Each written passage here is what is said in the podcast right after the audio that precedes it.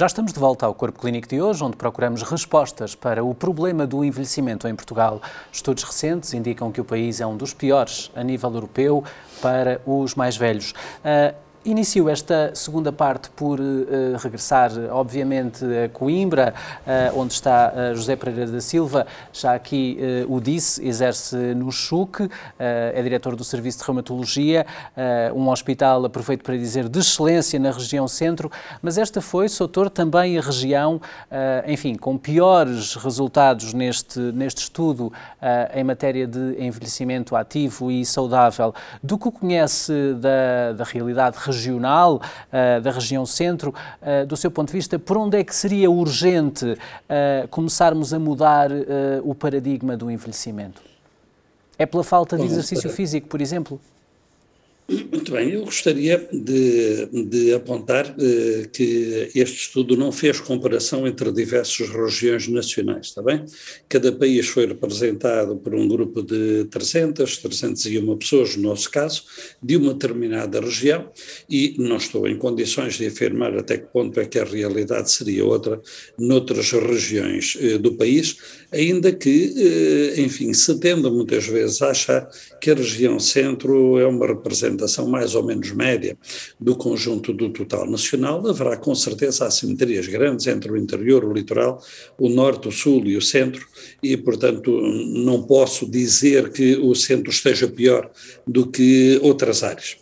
Eh, das coisas impressionantes neste estudo para traduzir esta falta, portanto, das condições do envelhecimento ativo, eu gostaria de sublinhar o que há pouco apontei, é que nós uh, ficámos pior colocados em praticamente todas as dimensões, uh, aqui relevantes, desde, digamos, o estado cognitivo e intelectual, a nossa classificação nos testes MOCA foram das mais baixas, também na capacidade física, o tempo médio que as pessoas levavam, por exemplo, para se levantar um conjunto de vezes, eh, era eh, em Portugal, em média, de 15,6 segundos para as senhoras e eh, o grupo pior colocado de outros países era de 13,5 segundos, o melhor colocado de 9,5 segundos. A velocidade média de marcha era também a mais baixa na população portuguesa e depois o nível educacional. Note-se 7,9 anos eh, de educação média eh, para os idosos que participaram neste estudo, de Portugal 14,5 para os idosos alemães que participaram neste estudo, sendo que o grupo com um nível educacional mais baixo, a seguir ao nosso, era o da Áustria e ainda assim com uma média de 12 anos por comparação com os nossos 8. Obviamente isto não pode deixar de fazer a diferença, em paralelo com questões efetivamente de saúde física e também com questões de saúde intelectual, ou melhor, eh, mental, ou melhor, melhor de satisfação com a vida. Eu dedico-me bastante à, enfim, à questão da felicidade como objetivo da vida em geral e da medicina em particular, e isto toca-me especialmente. Há aqui um instrumento, um GDS-5, em que se fazem perguntas, estas cinco perguntas às pessoas. Será que você se sente inútil, de uma maneira geral? Até que ponto é que você está basicamente satisfeito com a sua vida? Quantas vezes ou com que frequência é que se sente completamente desesperado e sem ajuda? Será que você prefere ficar em casa do que sair e fazer coisas novas? E com que frequência é que você se sente eh, aborrecido? Bom, a média de resposta dos 301 idosos portugueses foi de 4,1 em 5 pontos. É? O que é absolutamente terrível. Agora, se isto deriva de condição social, se o idoso não tem realmente para onde sair, se não o chamam, ou se ele em si mesmo não tem vontade, se, como me parece também ser uma tradição portuguesa, ninguém gostará de dizer que está bem na vida ou bem com a vida, sob o risco de ser internado compulsivamente em psiquiatria, não é? Porque é uma cultura que nós temos, é difícil de saber. Agora, a verdade é que as pessoas não se sentem bem. A verdade é que eh, eh, nos outros países as pessoas se sentem muitíssimo melhor. Eu eh, seria, sentir-me muito, muito atrevido em propor que intervenções deveriam ser tomadas, porque sinceramente acho que o problema é muitíssimo complexo, depende de um enorme número de variáveis de que eu tenho apenas um vislumbre de alguns. Claramente será preciso um estudo económico, um estudo sociológico, um estudo psicossocial para abordar todas estas questões e daí que eu, eh, digamos, apoie com muita veemência eh, a ideia da criação da Secretaria de de Estado da terceira idade, porque são precisas muitas medidas de natureza muito variada para poder abordar esta questão, quer na zona centro, quer a nível do país. Muito obrigado. Eh, deu-me precisamente a deixa perfeita para precisamente perguntar também à professora Maria João Gordado, eh, que está connosco a partir de Castelo Branco. Concorda com esta ideia lançada e que também já foi aqui eh, mencionada pelo menos duas vezes, de que seria importante ser criada, como há para a juventude, uma Secretaria de Estado para a terceira idade? Um, por que não? Um, a, única, a única objeção que eu posso, posso ter é se entendermos isso como uma forma de, um, de, de, no fundo, de estereotipar as pessoas mais velhas. Ou seja, se, se entendermos que a possibilidade de ter uma Secretaria de Estado para, para a terceira idade ou para os mais velhos, enfim, os conceitos aqui também importam, não é? Que é, o que é a terceira idade, o que é o envelhecimento, claro. o que é que são os idosos, exatamente. E aqui encontramos efetivamente uma diversidade de conceitos, uns mais positivos e outros, e outros mais negativos, uns com conotação mais positiva, outros com conotação mais, mais, eh, mais eh, negativa. Um, e, e, na verdade, se nós entendermos que, que uma Secretaria de Estado vai no sentido de uh, desenvolver políticas claras, inclusivas, uh, de articulação entre os diferentes aspectos da sociedade e ajudar a sociedade a pensar de uma forma diferente uh, o envelhecimento, concordo inteiramente. Aliás, a havendo uma Secretaria de Estado do Envelhecimento ou da Terceira Idade ou dos Idosos, deveria trabalhar claramente em articulação com a Secretaria de Estado da Juventude, no sentido de desenvolver programas de um, ensino para o envelhecimento, de educação para o envelhecimento. E é por aqui que eu acho que se tem que começar a educar uh, uh, as crianças, os jovens, os adultos para o envelhecimento, porque toda a gente quer viver mais tempo, mas ninguém quer envelhecer e muitas vezes não se sabe envelhecer. Uh, se calhar há aqui também um trabalho uh, importante a ensinar a sociedade a envelhecer, a trabalhar com as pessoas idosas, ensinar as instituições a olharem para uh, enfim, os, seus, um, os seus residentes, sobretudo no caso das autarquias, e falava-se aqui das autarquias, eu tenho trabalhado com algumas autarquias e a verdade é que nós temos autarquias que têm uma clara percepção da necessidade de desenvolver políticas articuladas para as pessoas mais velhas, mas também há outras que têm muito a ideia de que quando nós propomos vamos estudar as pessoas, vamos saber quem elas são, como é que vivem, quais as suas características, há muitas vezes aquela ideia, mas nós já sabemos. E sabe-se como? Sabe-se de gabinete. E uh, uh, este é outra, outro aspecto que eu acho que é importante uh, desenvolver, e como já aqui foi dito, que é, é o estudo no terreno quem são as pessoas, quais as suas necessidades, quais as suas características, que espaço de participação é que ela tem, que espaço é que se cria? E perceber dentro uh, uh, enfim, das comunidades que recursos é que existem para responder às necessidades das pessoas mais velhas, de uma forma integrativa e não de uma forma guetizada, que isto pode ser outro, outro problema quando nós, enfim, guetizamos as pessoas em zonas, em políticas ou em atitudes. Professora Maria João que, eh, Guardado, uh, desculpe interrompê-la, mas uh, gostava também de ouvir, porque mencionou uh, de novo o papel das autarquias e, e, temos em curso um processo de transferência de responsabilidades e necessariamente também de poderes do, do Poder Central, necessariamente do Governo para as autarquias em matéria de saúde e de educação. estando nós aqui a falar da criação ou da, da, da, sugestão da criação de uma Secretaria de Estado para a terceira idade, é uma ideia em contraciclo com esta que está a decorrer da transferência de poderes? Eu penso, eu penso que não, porque eh, eh, na verdade eu acho que as autarquias neste momento eh, estão com alguma dificuldade em processar não diria a informação, mas diria antes a, tra a transferência. É? No sentido em que um, que recursos existem, não é? E que recursos vão ser dados às autarquias para um, responder às necessidades uh, uh, das populações.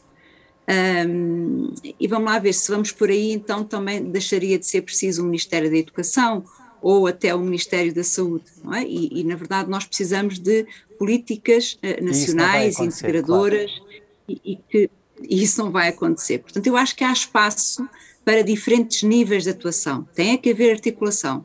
E um dos problemas que nós vamos tendo é a falta de articulação, quer. Muito obrigado, uh, muito obrigado professora. Deixe-me só envolver, porque é difícil gerir o tempo, uh, a doutora Maria João Quintela, em relação a estas duas ideias-chave. A criação da Secretaria de Estado uh, para a Terceira Idade e também uh, isto que está em curso da transferência uh, de competências do Poder Central para as autarquias. são duas ideias que casam bem, como defende a professora Maria João Guardado? Uh, eu era capaz de, uh, de refletir sobre o aspecto de uh, poderá haver uma Secretaria de Estado, eu era capaz de englobar todas as gerações uma Secretaria de Estado para a Solidariedade das Gerações. É um dos grandes problemas que nós não estamos a saber resolver, é a questão da solidariedade entre gerações. A, a natalidade, também quer o na natalidade, quer nas transferências, quer na capacidade de apoio, porque nos últimos estudos, mesmo nos estudos que são feitos já noutros países, as, as novas gerações querem, por exemplo, que, uh, o mesmo que os, que, os, que os seus mais velhos, querem que os seus mais velhos permaneçam o mais tempo possível no domicílio. As pessoas mais as pessoas querem, se possível, morrer nas suas casas, se não, se, enfim, uh, salvo as situações de grande sofrimento, querem viver nas suas casas. E, portanto, isso exige políticas comunitárias de proximidade, articuladas entre os vários atores, autarquias, instituições, hospitais, administrações regionais de saúde, segurança social, justiça. Eh, eh, não, é, não diz respeito só a um ministério. O envelhecimento da sociedade portuguesa já teve anteriormente uma Comissão Nacional para a Política da Terceira Idade, um programa de apoio integrado a idosos que estava centrado na atuação das comunidades, das instituições, da, das, de, de, da articulação entre Mas vários é parceiros é da comunidade. O que é que aconteceu a portanto, tudo isso? Uh, desapareceu, foi desaparecendo. E, portanto, há, de facto, necessidade de recuperar uma sensibilidade que permita reconhecer duas coisas fundamentais. Primeiro, são múltiplos os, os fatores que influenciam o envelhecimento, o nosso envelhecimento desde os transportes ao planeamento, à, à domótica urbana, à, à educação, à, à, à, forma como as sociedades veem, aos estereótipos, ao combate aos estereótipos, à parte financeira, às reformas. São múltiplas as abordagens necessárias. Essas abordagens necessárias têm que ser feitas por vários atores que atuam nessas, nessas áreas. A violência contra os idosos tem que vir também com a justiça. A justiça não pode estar à parte, isto não é uma questão só saúde, segurança social, é curto. Portanto, tem que haver, de facto, e alguma há aqui, há aqui, entidade há aqui outro aspecto, ou programa que congregue estas Mas há, há aqui outro aspecto que ainda, não, que ainda não falámos e que eu gostava muito de ouvir o, o, Pedro Madeira Marques, que se prende com isto que a doutora Maria João Quintela falava. E este aspecto é muito relevante. Para tratarmos destes vários problemas que influenciam o envelhecimento, estamos também a falar das pessoas que lidam cotidianamente e diariamente com os idosos. Falta uh, investir em formação uh, nessas pessoas também. Falta. Incluindo uh, os próprios médicos, não é? Porque se temos médicos. pediatras para tratar crianças, porque é que não temos uma especialidade ou uma subespecialidade Sim. médica? Temos a gerontologia, a geriatria, sabemos, mas muitos médicos são, por exemplo, internistas como o Dr. Pedro uhum. uh, e não, obrigatoriamente não têm essa formação. Uh, há aqui caminho a ser feito? Há, há muito caminho a ser feito. eu acho que é importante realçar aqui um dado importante. Nós somos o terceiro, quarto país da Europa mais envelhecido uh, do mundo. Do mundo, já é o mundo, terceiro. Já do Portugal mundo, já é o terceiro do mundo. Um, e somos um dos poucos países da Europa, era isso que eu queria dizer, que não tem uma especialidade de geriatria. Inglaterra tem, França tem, Alemanha tem, Itália tem, Espanha tem. Porquê que Portugal não tem? Porque isso gera, Pedro, necessariamente algumas entropias entre os idosos uh, e quem os rodeiam. Sim. Sejam médicos, sejam uh, pessoas que estão nos próprios ERPI, uh, em lares, por todo o país. A questão aqui é, a formação em Portugal na área da medicina é muito boa. Nós formamos muito bons médicos. A questão é que nós não formamos médicos na área do doente idoso. Uh, e se nós tivéssemos uma formação pré-graduada uh, que formasse de uma forma holística os futuros médicos em, no doente idoso, se calhar as coisas seriam um bocadinho diferentes, mas para isso falta o primeiro passo, que é aquilo que nós falámos anteriormente, que é a sensibilização de quem manda. Se quem manda perceber a importância que o idoso tem na saúde em Portugal, nós estamos a falar de uma, de, da maior parte da população hospitalizada em Portugal são idosos. Estamos a falar da maior parte da população que vai às urgências são idosos. O resto tem apoios sociais e tem mobilidade, aquilo que eu estava a dizer anteriormente, tem mobilidade para poder deslocar a um centro de saúde a partir do momento em que se começa a perder a mobilidade, em que ela não é mantida, um, este, começa a haver um, uma mudança de, de, instituições para a qual estes, esta população recorre e, uma, e, um, e um, enchimento completamente um, desmesurado de, dos hospitais e, de, e, das restantes instituições que falámos anteriormente, que não conseguem dar resposta. Quando há, essa, houvesse, perda, quando há essa perda de mobilidade, uh, também não temos por garantido que todos esses lares que existem de norte a sul do país dispõem de médicos não. para prestar esses cuidados. Essa, essa é outra realidade negra do país. É. A maior, a maior parte dos médicos que trabalham uh, em ERPIs não têm qualquer formação para trabalhar com, com doentes idosos. Têm a formação básica que existe em Portugal, que é, que é, que é a formação de um internista, que é muito boa, volto a dizer que é muito, muito completa, mas que não é direcionada para o doente idoso. É direcionada para o doente adulto em geral e falta uma formação direcionada para, para o doente idoso. E, portanto, é, é importante que exista algo que permita dar essa formação que falta, não só aos, aos, aos, colegas, aos meus colegas que trabalham uh, nas ERPIs, mas a todos, o, a todos os médicos, incluindo também no hospital. Mas é isso que a sua associação recém-criada se propõe a fazer agora? É um uh, dar esse primeiro passo? É um dos objetivos.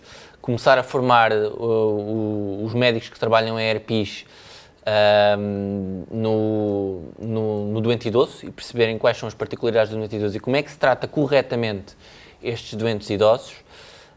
também um, criar um, um, um, ponto de abrigo, digamos assim, onde as pessoas se possam sentar, discutir problemas e encontrar soluções, porque eu certamente em Lisboa, se calhar não me lembrarei de uma solução que um colega meu no Porto já se lembrou há 5 anos e que não é capaz de, de, de, de, colocar em prática.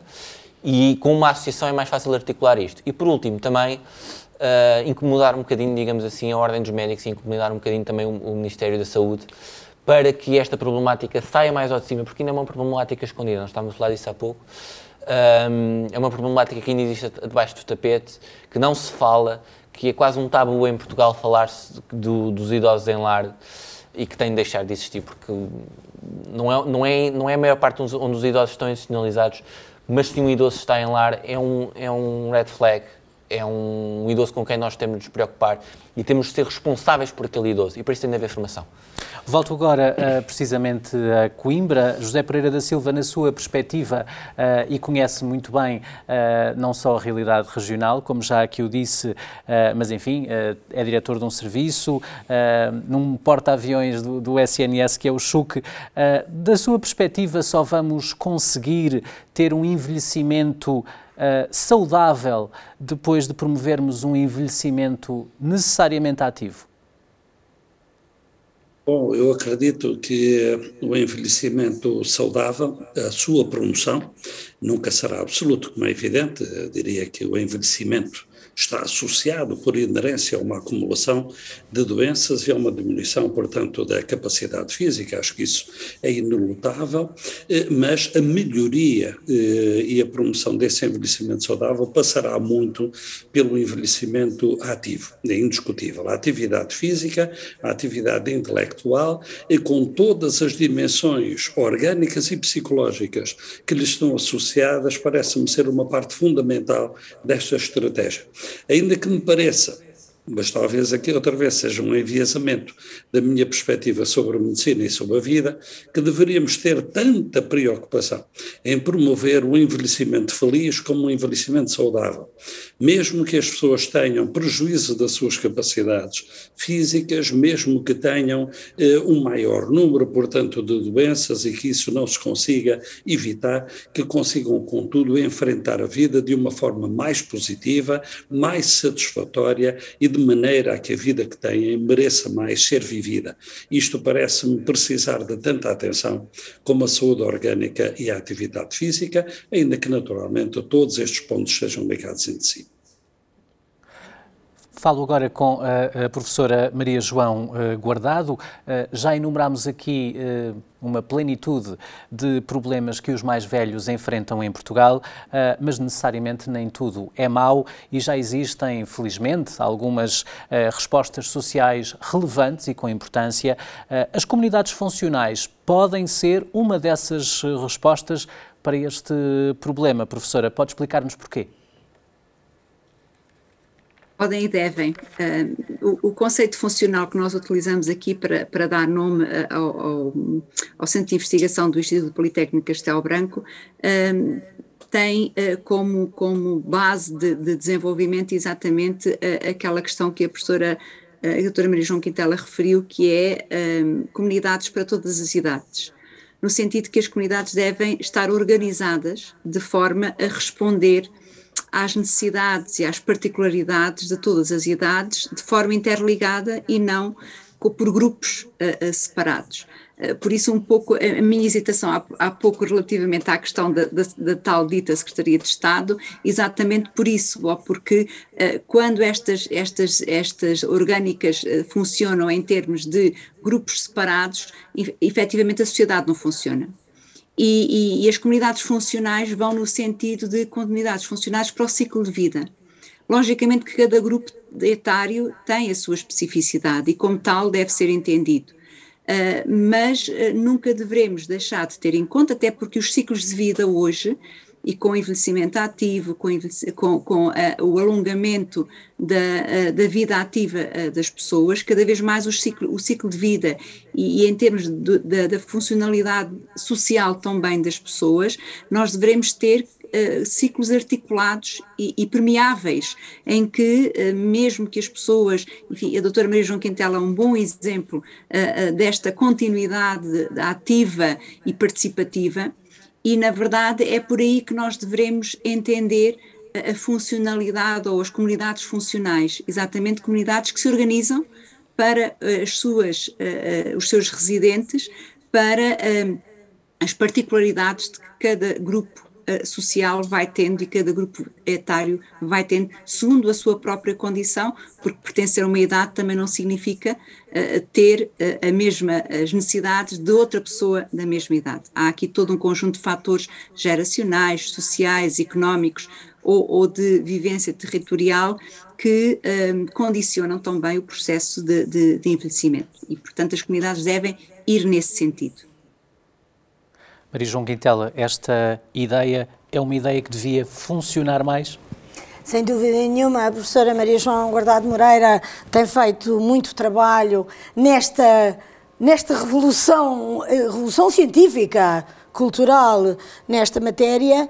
Eh, eu penso que é com estes cientistas e estes uh, colegas que são interessados, profundos conhecedores desta nova dinâmica, que se deveria fazer, digamos, essa revolução. Passar de um modelo negativo de comorbilidades, de apenas.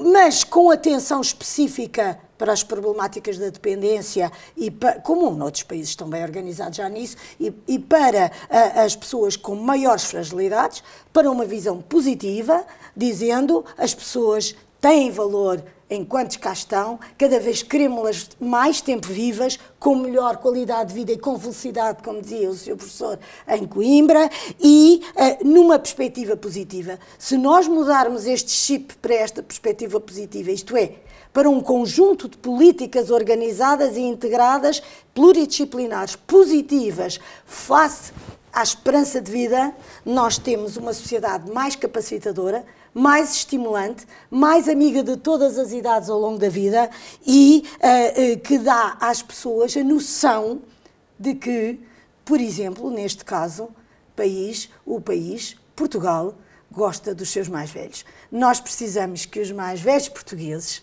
em vez de se sentirem, uh, de certa maneira, fora da atenção, na inutilidade, sejam estimuladas as suas capacidades e não vistas apenas as, as suas incapacidades. E quando têm incapacidades, pois que sejam tratadas e cuidadas por pessoas que saibam e percebam os seus problemas, porque os mais velhos portugueses não são todos iguais. Sem dúvida, começou por dizer que são 20,6% da população, não é brincadeira, porque eles votam e, uh, na verdade, são, querem participar, não têm muitas vezes como, e a falta de participação tal como diz a Organização Mundial de Saúde no seu conceito de envelhecimento ativo, leva a que as pessoas se desmobilizem, eh, eh, eh, percam a sua autoestima e, no fim de contas, sejam tratadas como se não valessem para nada. Então fazem tanta coisa e não valem para nada. Sabe o povo, sabe o país. O que está sabe a perder. o Ministério das Finanças perder, quanto é? valem os idosos portugueses. Eu gostava de saber se o Ministério das Finanças sabe. Pedro Madeira Marques, estamos mesmo a ficar sem tempo, mas gostava também de o ouvir sobre esta, sobre esta ideia avançada aqui uh, das comunidades funcionais. Uh, seria uma boa solução uh, para colocarmos, pelo menos em, em, em teste piloto, vou-lhe chamar assim, em alternativa ao que dispomos hoje? Eu acho que sim. Acho que eventualmente poderá ser eventualmente uma boa, uma boa alternativa às ERPIs. mas eu acho que o principal problema tem de ser, curto, tem de ser resolvido a curto prazo. Um, até por uma questão humanitária. Nós não podemos estar a pensar num plano, num, numa solução a 20 anos, quando nós temos idosos agora, que estão com problemas agora e que uh, não têm que quem resolva e que precisam de respostas agora. E, portanto, eu acho que, que, a principal solução aqui, e a solução que até é capaz de ser mais fácil do que, do que essa solução que está a propor, é de reformular o conceito do que é uma ERP, tornar as ERPs não instituições sociais, que são o que elas são neste momento, mas instituições médicas, porque nós estamos a falar de doentes altamente complexos, que têm muitas doenças, assim, numa linguagem mais leiga, digamos assim, têm muitas doenças e que precisam de médicos que estejam numa forma mais, presente, mais presente e, e diferenciada à volta deles. E isso é possível de ser feito. É possível nós pegarmos no que já existe, fazer pequenas adaptações que não, são, não, não é muito difícil, é preciso é querer e é preciso saber fazer, de forma a termos o, a, a, o que já temos ser melhor. E isso sim é possível, e isso sim é fazível, e isso, na minha opinião, é o que deve ser feito. Muito obrigado a todos. Chegamos assim ao fim. Para a semana estamos de volta. Até lá continuo connosco e acompanhe o nosso site em saudemais.tv e também as nossas redes sociais. Há um corpo clínico de excelência que passa aqui mesmo no canal S+.